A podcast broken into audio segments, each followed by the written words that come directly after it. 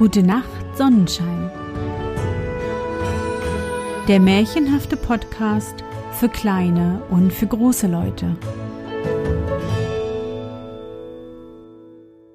O Tannenbaum, o Tannenbaum, wie grün sind deine Blätter. Du grünst nicht nur zur Sommerzeit, nein auch im Winter, wenn es schneit. O Tannenbaum, o Tannenbaum, wie grün sind deine Blätter. Na, mein Sonnenschein, wie war dein Tag heute? Was hast du heute Schönes erlebt? Mein Name ist Anne und ich begrüße dich zur fünften und auch letzten Weihnachtssonderfolge meines Märchenpodcasts. Gerda scheint am Ende ihrer Reise angekommen zu sein. Vieles musste sie aushalten, und doch hat sie viele neue Freunde gewonnen. Nun steht sie vor dem Schloss. Wird sie Kai retten können? Wird Kai sie auch erkennen? Ich bin schon ganz neugierig. Du auch? Dann lass uns in die wunderbare Welt der Schneekönigin reisen und gemeinsam entdecken, welche Abenteuer Kai und Gerda noch erleben. Bist du bereit? Dann kuschle dich fest in deine Bettdecke, nimm dein Lieblingskuscheltier in den Arm und wenn du magst, schließe die Augen und folge mir ins Märchenland.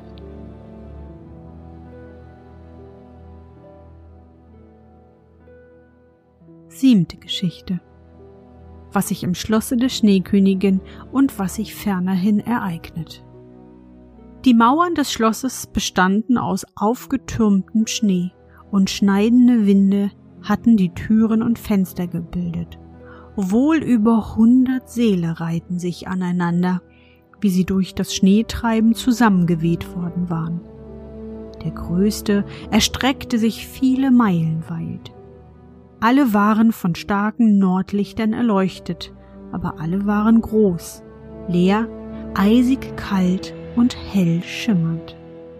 Nie gab es hier eine Lustbarkeit, nicht einmal einen kleinen Bärenball, wobei der Sturm hätte aufspielen und die Eisbären tanzen und ihre feinen Manieren hätten zeigen können.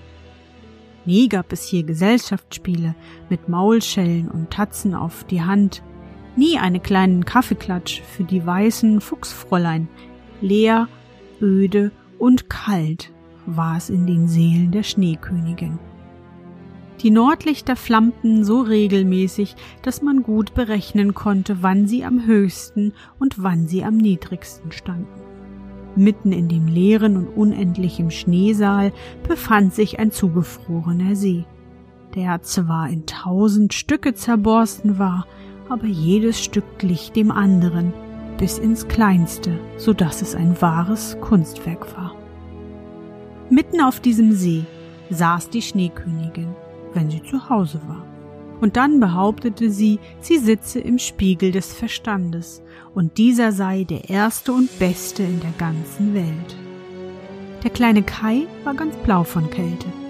Ja, fast schwarz.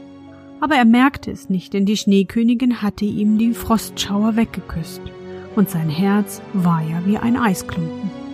Er schleppte einige eckige, flache Eisstücke herbei, die er auf die verschiedensten Arten zusammenlegte, um ein bestimmtes Muster zu bilden. Gerade so, wie wir kleine Holzstückchen zu bestimmten Figuren zusammenlegen, was man das chinesische Spiel nennt. So legte nun auch Kai Figuren zusammen, und zwar die allerkunstreichsten. Dies war das Eisspiel des Verstands.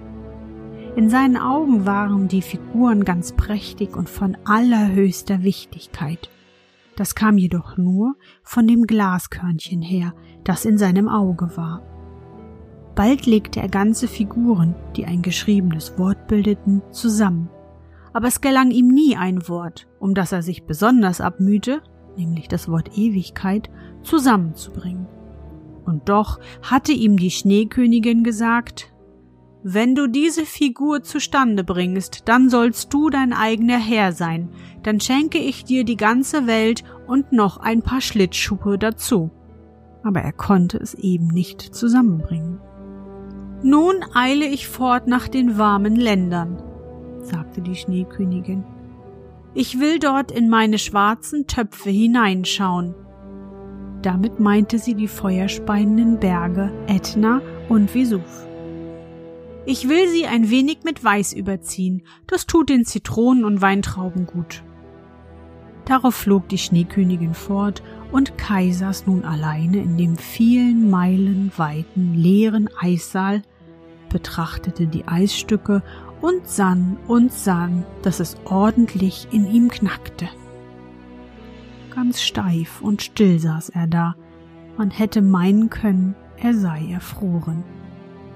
In diesem Augenblick trat die kleine Gerda durch das Hoftor in das Schloss. Schneidende Winde fuhren ihr entgegen, aber sie sprach ihr Abendgebet und erlegten sich die Winde, als ob sie schlafen wollten. Gerda betrat den großen leeren Saal. Da gewahrte sie Kai. Sie erkannte ihn sofort, flog ihm an den Hals und hielt ihn fest umschlungen und rief Kai, lieber Kai, so hab ich dich doch endlich gefunden. Er aber saß ganz still, kalt und steif da. Da begann die kleine Gerda zu weinen und ihre Tränen fielen auf seine Brust. Sie drangen in sein Herz, sie tauten den Eisklumpen auf und schmolzen das kleine Spiegelsplitterchen dahin. Nun schaute er sie an und sie sang den Vers. Die Rose verkündet in ihrer Pracht die Liebe des Herrn, die uns selig macht. Da brach Kai in Tränen aus. Er weinte so heftig, dass das Spiegelkörnchen aus seinem Auge geschwemmt wurde, und nun erkannte er die treue Spielgefährtin und jubelte. Gerda, liebe Gerda, wo bist du doch so lange gewesen und wo war ich denn? Erstaunt schaute er umher. Hu, wie kalt ist es hier, wie leer und weit. Ängstlich umfasste er Gerda, die vor Freude lachte und weinte. Das war ein lieblicher Anblick. Selbst die Eisstücke tanzten vor Freude ringsumher, und als sie dann müde waren, legten sie sich nieder und bildeten gerade die Buchstaben, von denen die Schneekönigin gesagt hatte, wenn Kai sie ausfindig machen könne, so solle er sein eigener Herr sein. Sie werde ihm dann die ganze Welt und obendrei noch ein paar neue Schlittschuhe schenken. Gerda küsste Kai auf die Wangen da wurden sie wieder rosig. Sie küsste ihn auf die Augen, da strahlten sie wie die ihrigen. Sie küsste ihn auf die Hände und die Füße, da wurden sie gesund und munter. Nun mochte die Königin dreist nach Hause kommen. Sein Freibrief, das Wort Ewigkeit, stand mit flimmernden Eisstücken geschrieben da. Darauf reichten sie einander die Hand und wanderten miteinander aus dem großen Schloss fort. Sie sprachen von der Großmutter, von den Rosen auf dem Dache, und wo sie gingen, legten sich die Winde und die Sonne brach hervor. Als sie den Busch mit den roten Beeren erreichten, stand da das Rentier schon da und wartete auf sie. Es hatte ein anderes junges Rentier bei sich, dessen Euter voll war, dieses gab den Kleinen seine warme Milch und küsste sie auf den Mund. Dann trug das Rentier Gerda und Kai zuerst zu der Finnin, in deren heißen Stube sie sich erwärmten und über die Heimreise Auskunft erhielten. Und dann zu der Lappin, die ihnen indessen neue Kleider genäht und ihren Schlitten für sie instand gesetzt hatte. Das Rentier und das Junge sprangen nebenher und begleiteten sie bis an die Landesgrenze. Dort, wo das erste Grün hervorspross, nahmen die Kinder von den Tieren und der Lappen Abschied. Leb wohl, leb wohl, riefen alle. Und nun zwitscherten auch schon die ersten Vögelchen. Der Wald trieb grüne Knospen und heraus kam auf einem prächtigen Pferd, das Gerda wohl kannte, es war vor den goldenen Wagen gespannt gewesen. Ein junges Mädchen geritten mit einer weiten leuchtenden roten Mütze auf dem Kopfe und Pistolen im Halfter. Es war das kleine Räubermädchen, dem es zu Hause zu langweilig geworden war, das zuerst nach Norden und später, wenn es Lust dazu verspürte, nach einer anderen Richtung reisen wollte. Sie erkannte Gerda sofort und Gerda erkannte sie. Das war eine Freude. Du bist ein rechter Herumstreicher, sagte sie zu dem kleinen Kai. Ich möchte wohl wissen, ob du es auch verdienst, dass man deinetwegen bis an das Ende der Welt läuft. Aber Gerda streichelte ihr die Wange und fragte nach dem Prinzen und der Prinzessin. Sie sind in das Ausland gereist, sagte das Räubermädchen. Aber die Krähe? fragte die kleine Gerda. Die Krähe ist tot, antwortete sie. Seine zahme Geliebte ist nun Witwe und geht mit einem schwarzen Wollfaden um das Bein. Sie trauert und klagt, aber das Ganze ist doch nur so ein Getue. Doch nun erzähle mir, wie es dir ergangen ist und wo du ihn gefunden hast. Und Gerda und Kai erzählten alle beide. Und Schnipp, schnapp, schnurre, baselore, sagte das Räubermädchen. Damit reichte sie den beiden die Hand und versprach ihnen, sie zu besuchen, wenn sie einmal in ihre Stadt kommen sollte, und dann ritt sie weiter in die weite Welt hinein. Aber Kai und Gerda gingen Hand in Hand weiter, und wie sie dahinschritten, war es plötzlich herrliches Frühlingswetter mit Blumen und frischem Grün. Kirchenglocken läuteten und sie erkannten die hohen Türme. Das war ihre Heimatstadt, wo sie geboren waren. Rasch eilten sie hinein und hin zu der Türe der Großmutter, die Treppe hinauf und in die Stube hinein, wo noch alles auf derselben Stelle wie früher stand. Die Uhr ließ ihr Tick-Tack ertönen und die Zeiger drehten sich. Aber als sie durch die Türe gingen, bemerkten sie, dass sie nun erwachsene Menschen waren. Die Rosen schauten von der Dachrinne zum offenen Fenster herein, und da standen auch noch die alten Kinderstühlchen. Kai und Gerda setzten sich jedes auf das seinige, hielten aber einander immerfort an den Händen gefasst. Wie einen bösen Traum hatten sie die kalte Herrlichkeit bei der Schneekönigin vergessen. Die Großmutter saß in Gottes klarem Sonnenschein da und las laut aus der Bibel vor, es sei denn, dass ihr umkehret und werdet wie die Kinder, so könnt ihr nicht in das Reich Gottes kommen.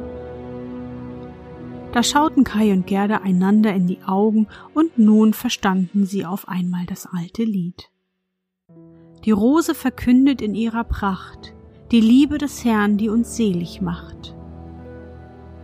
Da saßen nun die beiden erwachsenen Menschen und doch Kinder, Kinder nach dem Herzen, und es war Sommer, warmer, segensreicher Sommer.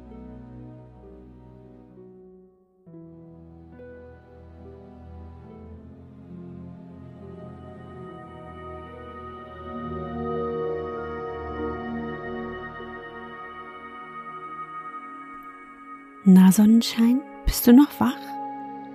Dies war die letzte Geschichte des Märchens der Schneekönigin. Nach vielen, vielen Abenteuern hat Gerda ihren Kai wiedergefunden. Wie heißt es so oft im Märchen? Und sie lebten glücklich und zufrieden bis an ihr Ende. Das wissen wir nicht. Aber das wäre doch ein schöner Gedanke, oder? Ich hoffe, dir hat das Märchen gefallen und ich danke dir, dass du mich begleitet hast. Auch heute möchte ich mit dir nochmal an dein schönstes Erlebnis denken. Was war's?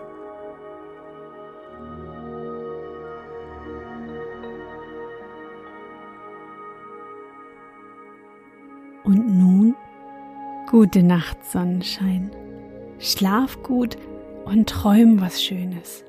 Wir hören uns am Samstag wieder. Sonnenschein. Wenn du mir ein Geschenk machen möchtest, dann bitte doch deine Eltern, mir eine Bewertung bei iTunes zu hinterlassen. Dankeschön. Und jetzt schlaf schön.